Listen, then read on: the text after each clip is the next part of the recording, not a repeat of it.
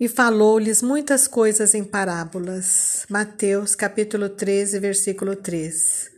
Ele falou de lírios, do trigo, do corvo e do passarinho. Foi simples e foi sábio ao mesmo tempo. Por isso suas palavras se gravaram no coração do homem.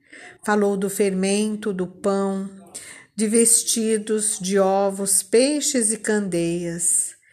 E vede, come em seus lábios as coisas comezinhas, divina luz destilam. Amparemos a inteligência infantil, a fim de que o coração da humanidade fulgure com o Cristo no porvir, sublimado no mundo de amanhã. Autor desconhecido. A parábola da dracma perdida está em Lucas, capítulo 15, versículo 8 a 10. Uma pobre mulher tinha dez dracmas. Era toda a sua riqueza. A dracma era uma pequena moeda grega que tinha valor também na terra de Jesus, pois muitos filhos da Grécia lá viviam e usavam essa moeda. A pobre mulher possuía dez moedinhas gregas, guardava-as com cuidado, pois era zelosa de seus deveres e aquela pequena quantia estava destinada ao pagamento de suas despesas no lar. Ela não ficou sabendo como, mas a verdade é que quando abriu o cofrezinho onde guardava o dinheiro, só encontrou nove moedas. Para onde teria ido a que faltava? Acendeu a candeia de barro e procurou-a em sua casinha. Remexeu as roupas, arrastou a pequena mobília e buscou a vassoura. Varreu toda a casa em busca da moedinha que lhe era tão útil e necessária.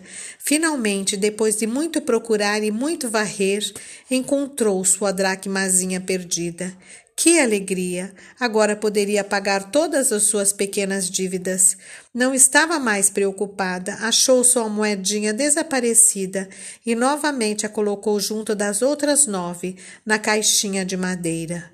Ficou tão contente com o encontro que contou o caso às suas amigas vizinhas, que também eram pobres e para quem uma pequena moeda fazia igualmente muita falta.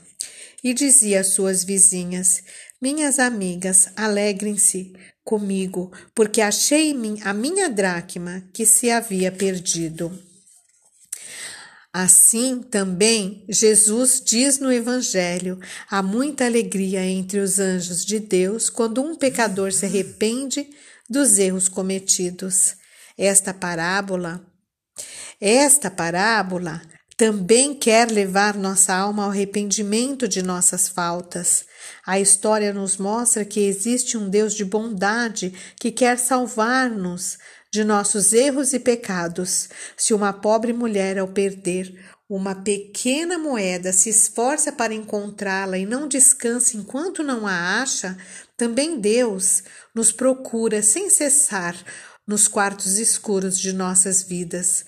Também Deus acende uma candeia, nos ilumina, pois, pois nós somos suas dracmas perdidas.